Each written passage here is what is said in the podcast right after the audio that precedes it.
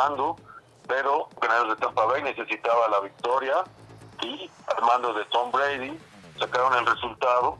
Los Vikings salen de la posición de comodín y le abren la puerta a los Cardenales de Arizona, quienes también ganaron a los Gigantes de Nueva York en esta semana. Arizona está en la posición de comodín y Minnesota está fuera, si en este momento terminara la temporada. En la división este, el Washington Football Team, que nadie esperaba, llega en mejorable posición en la pobre división este de la Conferencia Nacional, con el tropiezo de los gigantes y la victoria del equipo de la capital sobre los 49ers de San Francisco, toma el liderato de esa división los halcones negros de Atlanta que jugaron de blanco, quedaron oficialmente eliminados también ya de la competencia tras caer ante Carolina y un poquito de lo que puede suceder en esta conferencia nacional. En la conferencia americana, eh, los Kansas City Chiefs, a pesar de que su quarterback Patrick Mahomes tuvo el peor partido de la temporada, tres intercepciones, pero ganaron a los Miami Dolphins. Eh, este triunfo se combina con la segunda derrota consecutiva de los Pittsburgh Steelers y ahora deja a los actuales monarcas del Super Bowl en la posición número uno en la siembra de la conferencia. Pittsburgh no va a perder el primer lugar de su división, pero en los playoffs llegará en un momento muy complicado. Ya habíamos hablado de los Bills de Buffalo y futuros promisorios, está a punto de amarrar el título de la división este y seguramente llegarán con mejor marca que los Pittsburgh Steelers. A ver qué pasa con los acereros más adelante. Y con mucho cuidado con Buffalo en postemporada, creo que va a llegar en un momento inmejorable. En la división norte, pelea entre los Browns de Cleveland y los Ravens de Baltimore. Será por la plaza de Comodín en esa división. En un partidazo de lunes por la noche, el Baltimore mantuvo sus esperanzas al vencer 47 y 42 a estos Browns en un partido de nueve touchdowns terrestres para imponer una marca en la NFL. En la división sur, en tanto, los Titanes de Tennessee y también los Colts de Indianapolis ganaron sus respectivos partidos y cuentan con el mismo récord, pero el criterio de desempate le favorece a los de Derek, eh, el corredor Derek eh, Thomas. Eh, perdón. Miami y su defensiva ofrecieron mucho, pero yo creo que la temporada de Miami será hasta la próxima. Chargers, Tejanos, Jets, Jacksonville ya también fuera, Cincinnati también fuera, matemáticamente, así que tres semanas de acción y a definir la postemporada de la NFL. Un panorama, estimado Arturo Palafox, te saludo con gusto. Un panorama que me parece con mayor competencia en la conferencia americana, porque en la conferencia nacional, a menos que venga una sorpresa o que el infierno se congele o alguna cosa así, pues difícilmente dejaremos de ver a Green Bay en la final de conferencia y probablemente a los Santos, que falta ver si no se cae Tyson Hill, pero que en la americana es donde ah, puede haber más carnita, más competencia. Un saludo, Oscar, Alex, Ángel, un placer saludar a toda la gente que nos escucha en Sport Bowl a través de cualquiera de las plataformas. Te faltó mencionar, Oscar, además de que se congela el invierno, que el Cruz Azul sea campeón, ¿no? El sí, la verdad es que la conferencia americana se está poniendo bastante buena. Yo creo que los Bills de Buffalo en temporada ha ido de menos a más y ha sido regular. Siempre a más, a más, a más. Y el nivel que están mostrando en estos momentos es de verdad espectacular. Eh, están jugando con una gran intensidad a la ofensiva, a la defensiva. Y como hemos hablado en capítulos anteriores de Sport Bowl, pues nos están recordando a los Bills de los 90 con Jim Kelly, Andrew Reed, Don Beebe, este, Bruce Smith. En, realidad era un equipazo y estos Bills de Buffalo nos están recordando a aquellos. Los jefes de Kansas City siguen manteniendo su paso, el último partido Patrick Mahomes sufrió tres intercepciones, la verdad no fue su mejor juego, pero aún así se las arreglan para ganar, porque además en cualquier momento la dupla Mahomes-Hill se puede hacer una travesura de esas que ya la pusiera, por ejemplo, el Chucky, ¿no? En, hablando de travesuras. Interesantísima la conferencia americana y por parte de la conferencia nacional estoy totalmente de acuerdo contigo, Oscar.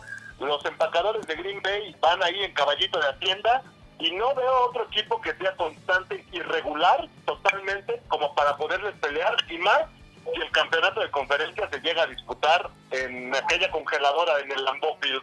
Entonces veremos unos playoffs interesantes y ya los aficionados a la NFL nos estamos frotando las manos por estas tres semanas que nos quedan que serían como playoffs adelantados. De manera objetiva, Ángel Estrada, y te quiero hacer una pregunta y también puedas ya ligar a tu tema. De manera objetiva y ya citando lo que hemos platicado con playoffs, la conferencia americana, el análisis que también acaba de hacer Arturo, ¿dónde están parados ahora después de dos derrotas los Pittsburgh Steelers? ¿Son mejores o tienen el mismo nivel que un Kansas y que un Buffalo o incluso ya están por debajo a nivel ejecución, a nivel juego de unos Tennessee Titans o de los propios Raiders de Baltimore? Perfecto, señores. Buenas noches. Creo que usaste las palabras correctas en esta pregunta, Oscar. ¿Dónde están los acereros después de estas dos victorias? Eso es lo principal. Sí, es un equipo que de alguna forma ha dejado ver lo que le faltaba o lo que no tenía tal vez. Ya lo platicábamos fuera de la emisión que para mí me estaba sorprendiendo. Yo esperaba una temporada tal vez de 10-6, de 11-5 para los acereros, la cual de hecho todavía se puede cumplir si es que liga derrotas.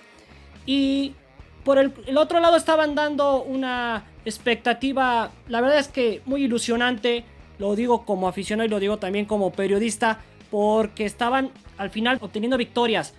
Sí, eran con equipos de bajo porcentaje o con equipos que en su pasada temporada no veían muy bien, pero bueno, creo que valen igual, ¿no? Eso no le quita ningún valor a la victoria. Pero lo que sí criticábamos y hacíamos énfasis cuando en su momento los analizábamos es que no tienen ataque terrestre y siguen sin tenerlo. Se siguen de alguna forma reteniendo de lo que hace la defensiva. Pero desafortunadamente la defensiva pasa mucho tiempo en el terreno de juego. Si no me equivoco, en el duelo contra los Bills de Buffalo llegaron a estar 30 minutos en el terreno de juego. Y si a eso le sumamos también otros hechos que, insisto, no son eh, justificaciones, pero el hecho de haber ligado tres partidos en 12 días, de las lesiones que les empiezan a molestar, pues en definitiva los están haciendo caerse entre los favoritos. Creo que actualmente los acereros, si le tenemos que poner una posición, son el tercero mejor de la conferencia americana. Ah, tercero mejor. Yo solamente diré, y con eso pasamos al siguiente tema que también lleva a usted, que esa situación de tres juegos, 12 días, ay, los Ravens también lo tuvieron y los Ravens ganaron con 48 puntos. Así que quejas, por favor, a su casa. Segundo tema. Segundo cuarto. Segundo cuarto. Segundo cuarto. Amigos, regresamos al segundo cuarto de Sport Bowl donde solo cabe la NFL. Ya analizamos el tema con respecto a los playoffs, los equipos mejores o los menos peores en algún caso.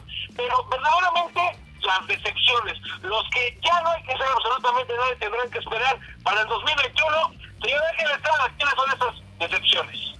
Efectivamente, Oscar, ya es casi un hecho que esta temporada para estos siete equipos que mencionaremos está concluida, pero tiene mucho que ver las formas. Y evidentemente aquí resaltan dos equipos.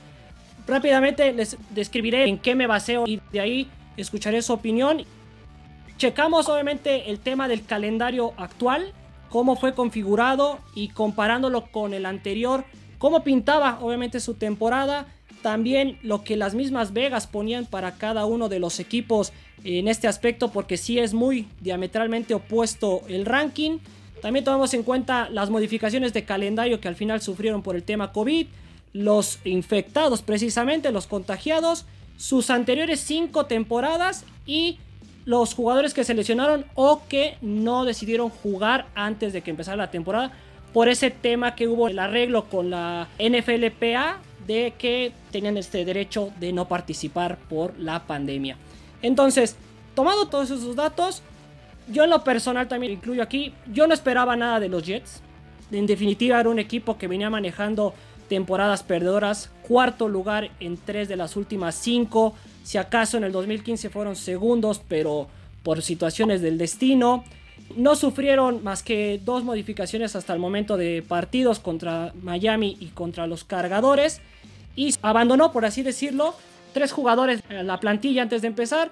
Hablamos de CJ Mosley, de Leo Koloamatangi y de Josh Dodson. Y afortunadamente para ellos solamente tienen como lesionado, vamos a decirlo, que llama la atención a su coreback Sam Darnold, que bueno, con él o sin él, creo que siguen siendo el mismo equipo.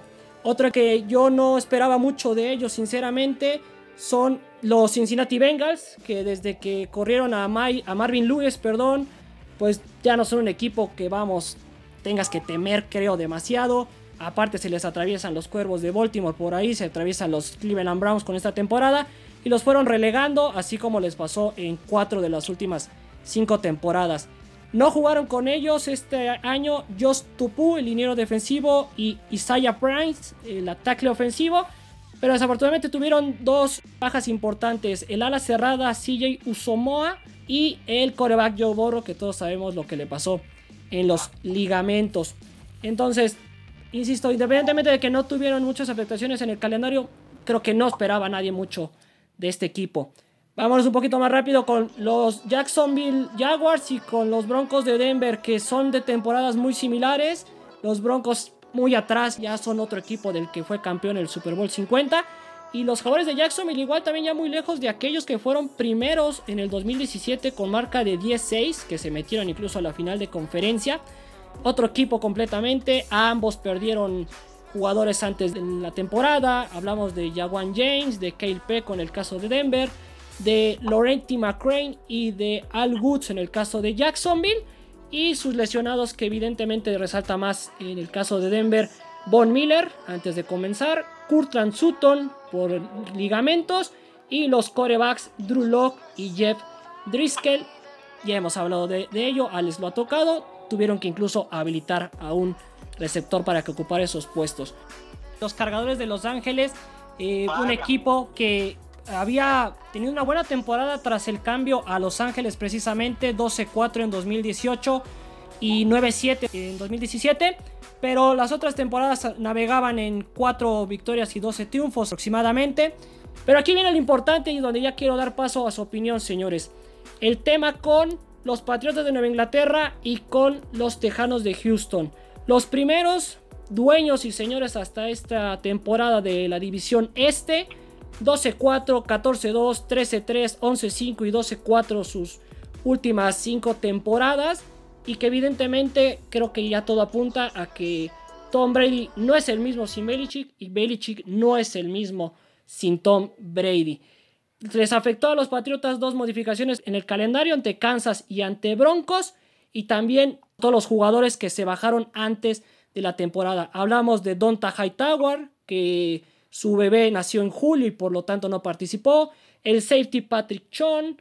También aparece aquí Marcus Cannon, que sufrió cáncer hace nueve años y se encuentra entre población de riesgo.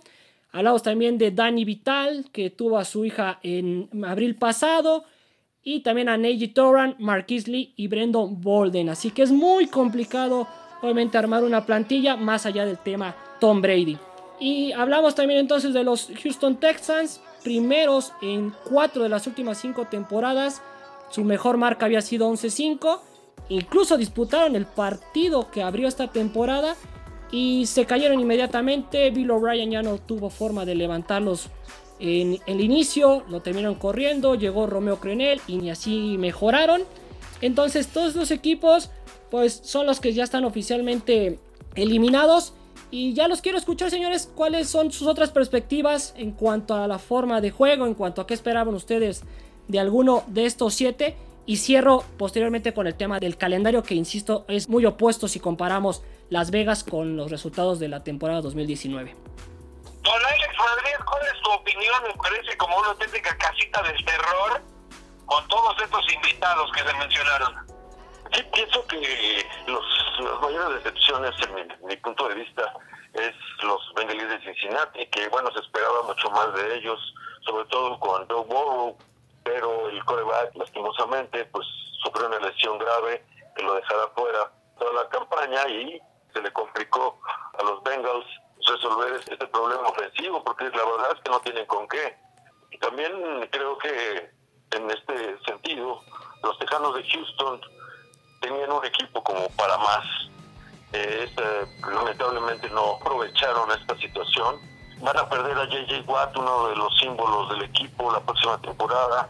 Él ya ha declarado que se quiere retirar eh, en un equipo ganador. Eh, Houston no ve posibilidades de esto y tendrán que suplirlo con alguna otra selección o alguna agencia libre, pero va a ser complicado y creo que la época de, los tejanos de Houston para aspirar a la parte alta ya ha pasado y se, tendrán que volver a conformar como equipo y reforzarlo en, varias líneas.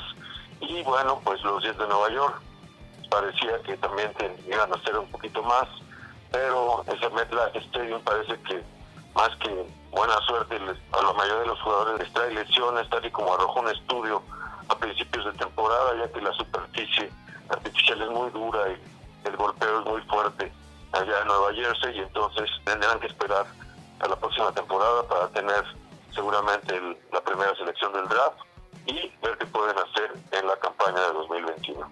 Oye, mi estimado Arturo, me parece que Alex aplicó rudeza innecesaria, ¿no? Con los Bengals neta se esperaba más. Yo creo que es un equipo plenamente en desarrollo. Si en el tiempo que estuvo en el emparrillado Joe Burrow hizo más de lo que se esperaba probablemente. Y por el otro lado, pues con los Texans, si te deshaces de tu mejor hombre o tu segundo mejor hombre en DeAndre Hopkins, pues ¿qué esperabas? Híjole, perdón por lo que voy a decir, querido Alex, pero yo creo que esta vez tendremos que hacerte un antidoping para ver por qué esperabas más de estos Bengals con todo y que Joe Burrow venía con credenciales magníficas, a pesar de la lesión, los Bengals han hecho lo que han podido con las herramientas que tienen, totalmente en reconstrucción. Y para que Joe Burrow empiece a agarrar la onda de lo que se trata la NFL, va a tardar. Y los Texans, la verdad es que sí, incorporan receptores, pero dejan ir probablemente, si no es el primero, el segundo mejor receptor de toda la NFL no nos cantamos de ver memes en la pretemporada de por qué dejaron ir a DeAndre Hopkins y entonces están pagando muy caro las consecuencias, ¿no? Sin lugar a duda. Señor Estrada, para concluir.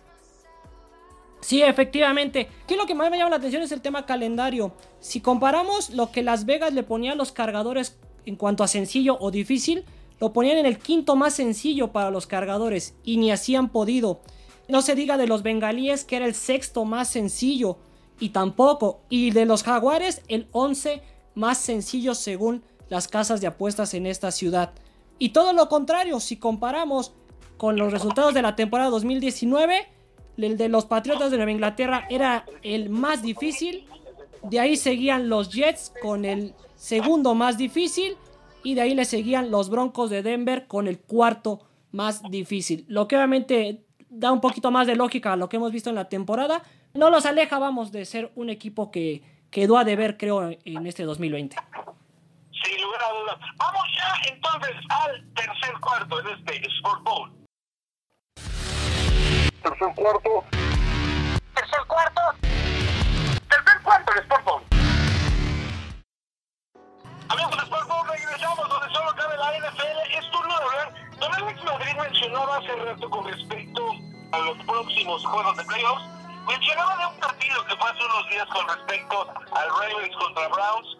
Sí, se destacó, por supuesto, la parte de los nueve touchdowns por tierra, pero yo quiero hablar de algo que me di cuenta y que confirmé, insisto, esto en un análisis, pues mejor que nada personal. ¿Qué pasa? El asunto con Baker Mayfield, la semana pasada tirando cuatro pases de touchdown, y en este programa en Sport yo les comenté que siempre y cuando Baker Mayfield se viera al espejo antes de salir contra los Ravens y dijera, yo puedo lanzar otros cuadros, soy egresado de Oklahoma, fui el número uno del draft por encima de Sam Darnold que pudieron haberla agarrado, parece que todavía le duele del alma el hecho de que hayan escogido primero a Mayfield y no a él. Baker Mayfield lanza para dos pases de touchdown durante este partido, pero lo que a mí me llama la atención es la intensidad y verdaderamente el liderazgo, lo que transmite Baker Mayfield en el parrillado. Hay una jugada en uno de los touchdowns que tiene Mayfield, uno de ellos por tierra, en la la manera en la que devora yardas y en la que busca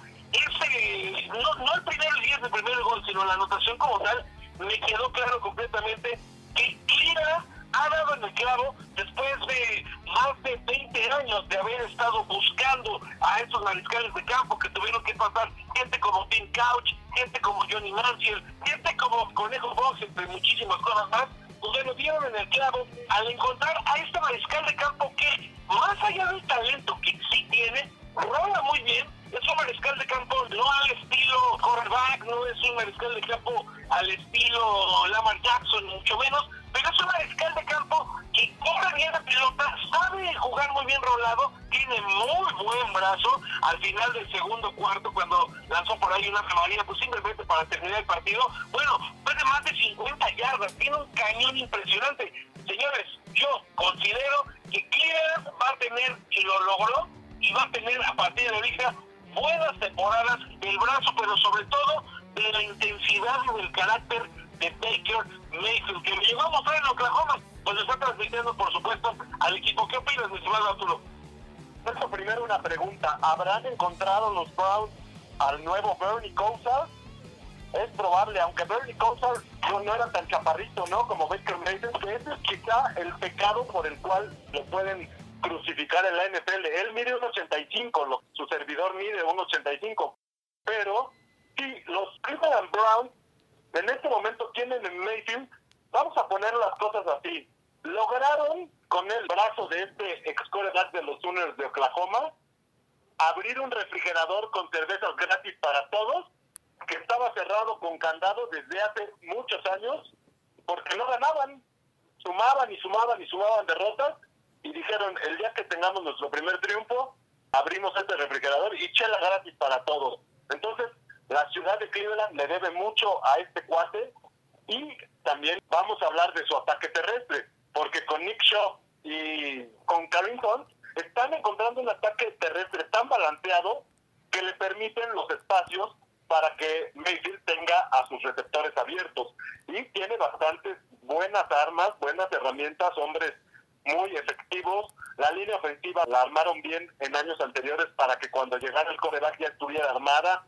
Entonces, sí, totalmente Baker Mayfield tiene las herramientas, aunque sí habría que echarle unos 5 centímetros más a los tachones, ¿no? Porque le cuesta mucho trabajo luego ver por encima de su línea, Oscar.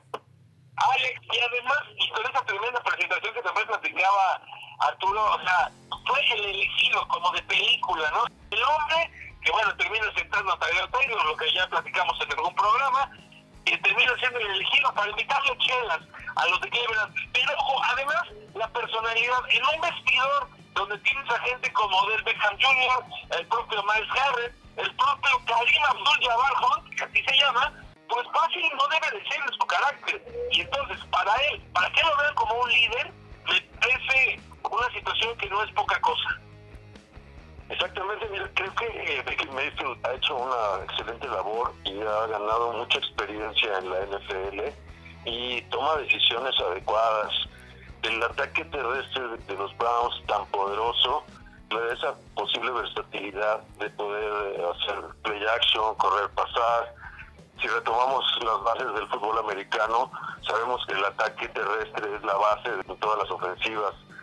Y pues remontándome, también me recuerda los tiempos de Brian Saip, aquel coreback que fueron apodados aquí en México los cardíacos cafés, aquellos partidos de postemporada, de cinco cuartos, de tiempos extras y bueno, parece que los Browns de Cleveland sí van a dar la batalla en la postemporada, van a tener playoffs desde hace muchos años y creo que van a tener un papel importante.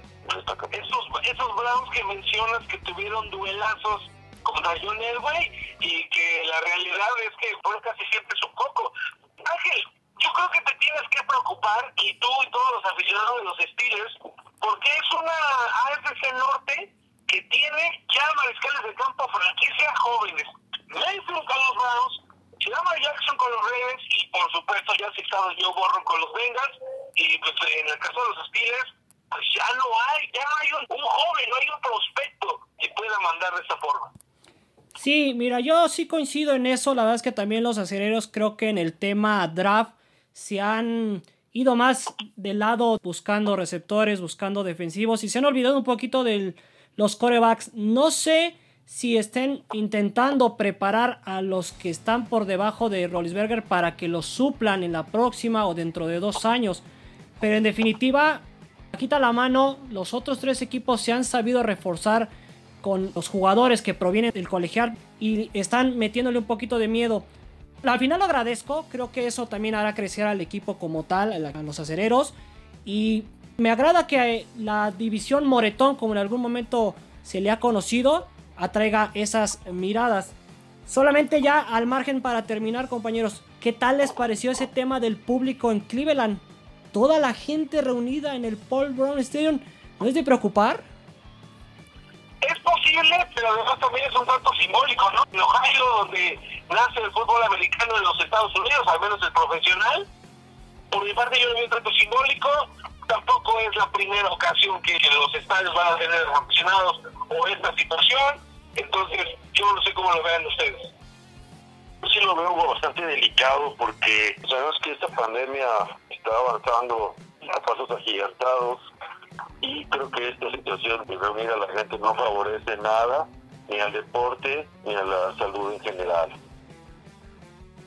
Sí, totalmente de acuerdo. Oye, varias veces hemos dedicado algunos episodios de All Bowl a hablar de lo peligroso que estamos viviendo con la pandemia. Ya la NFL dijo que no va a obligar a los equipos a crear una burbuja sanitaria durante el playoffs. Entonces, me parece bastante irresponsable tanto de la NFL como por permitirlo, como de la gente de los Cleveland Browns, de tener tanta gente afinada en las butacas. Por más que haya sido un clásico que fue el viejo equipo de los Browns contra los actuales Browns, pues sí, pero hay televisores, entonces se me hizo muy irresponsable.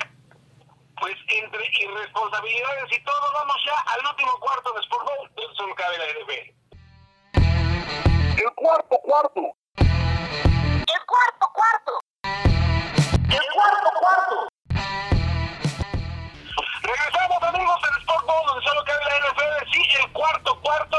Y tenemos que hablar de un tema que sí, la neta, ya lo habíamos soltado algún rato, pero pues tenía que regresar. Tenía que regresar como las olas del mar. ¿Otra vez? Estos son los Dallas Cowboys. Estos son los Dallas Cowboys, mi estimado Arturo Palafox, porque pues siguen dando noticias. Solo pareciera que ya no, que ya muere, pero siguen dando noticias. ¿Qué pasa con los Dallas Cowboys? ¿Otra vez? Señor Ángel, no te quejes, hemos hablado mucho de sus ojalateros a lo largo de esta temporada, por favor. Bueno, pues hablemos eh, en materia del equipo de la estrella solitaria. Jerry Jones sale a dar una entrevista esta semana en una estación radiofónica en Dallas, donde aclara que todos los rumores de que Mike McCarthy saldría de la franquicia son falsos. Me parece que es sensato de su parte, porque las lesiones han estado, o sea, ya ahorita Fresco, Texas tiene ahí un logo de una cruz, porque más bien parece un hospital, ¿no? Hemos perdido a jugadores bastante importantes, yo diría claves, en la ofensiva y en la defensiva de los vaqueros de Dallas. No han repetido la línea ofensiva dos partidos, los cinco jugadores. Entonces, ratificar a Mike McCarthy, no le podemos echar la culpa del todo al entrenador en jefe. Yo creo que en este caso, el más culpable, por así decirlo, porque también ha sufrido con las lesiones, es Mike Nolan. No ha sabido ajustar y esta temporada parece que cualquier equipo le puede correr 200 o 300 yardas a la línea frontal de los vaqueros de Dallas. Y Mike Nolan ya anunciaron los insiders de la NFL que no regresa para la próxima temporada. Incluso ya se manejan algunos nombres ahí en Frisco, Texas, que Scott McCurley, George Edwards y Wade Phillips podría regresar al equipo de la estrella solitaria como coordinador defensivo. Son nombres interesantes con un buen currículum en la NFL. Yo creo que en esta ocasión, si aguantaste una década a Jason Garrett como entrenador en jefe, que no aguantes un segundo año a Mike McCarthy, que además es un ex ganador de Super Bowl, que sí estuvo fuera un año y a lo mejor lo pueden acusar de que no estaba actualizado en los esquemas de la NFL, pero el hombre se dedicó a estudiar. Entonces, creo que es una buena decisión mantener a Mike McCarthy. También yo pondría en duda la continuidad de, de Kellen Moore como coordinador ofensivo, porque si tienes en McCarthy un genio ofensivo prácticamente desarrolló Aaron Rodgers, pues ¿por qué no quedarse él como coordinador ofensivo o traer a alguien de su entera confianza, pero Kellen Moore ha demostrado que le falta imaginación. Yo espero que con los regresos de Dak Prescott y de todos los lesionados del año que entra, la franquicia de Dallas se vean mucho mejor y puedan competir con equipos que además están en reconstrucción en la división este de la Conferencia Nacional, Oscar. A mí me parece un tema que se confundió el camino de los Dallas Cowboys, porque por ahí anda comparando, pues sí, pero cuando llegó Jimmy Johnson tuvieron un ganado y 15 perdidos. La gran bronca y se olvida es que el equipo de Jimmy Johnson era plenamente un equipo en reconstrucción, un equipo que se deshizo por ahí de Herschel Walker para tener obviamente eh, jugadores en el draft, cuando llega Troy Aikman, llega nunca te interrumpa Oscar, mejor cambio que han hecho los vaqueros en su historia, el de Herschel Walker. Es correcto, porque les permitió construir esa dinastía que ganó tres Super Bowls. Bueno, rápidamente aquí voy a conclusiones. El equipo de los Dallas Cowboys no inició en 2020 con toda la pandemia y con todo lo que me... No inició como un equipo de reconstrucción, era un equipo que ya encaminado, inclusive a una final de conferencia, teóricamente la pieza que faltaba era un buen entrenador. Entonces, pues si resulta que llega Mike McCarthy para otra vez iniciar desde abajo, yo no sé qué estamos hablando. Don Alex Madrid, me parece que esto, un triunfo es un triunfo, y lo dijo hace rato Ángel, no importa quién se le gane, pero vale igual, pero me parece que hay triunfos que hacen más daño.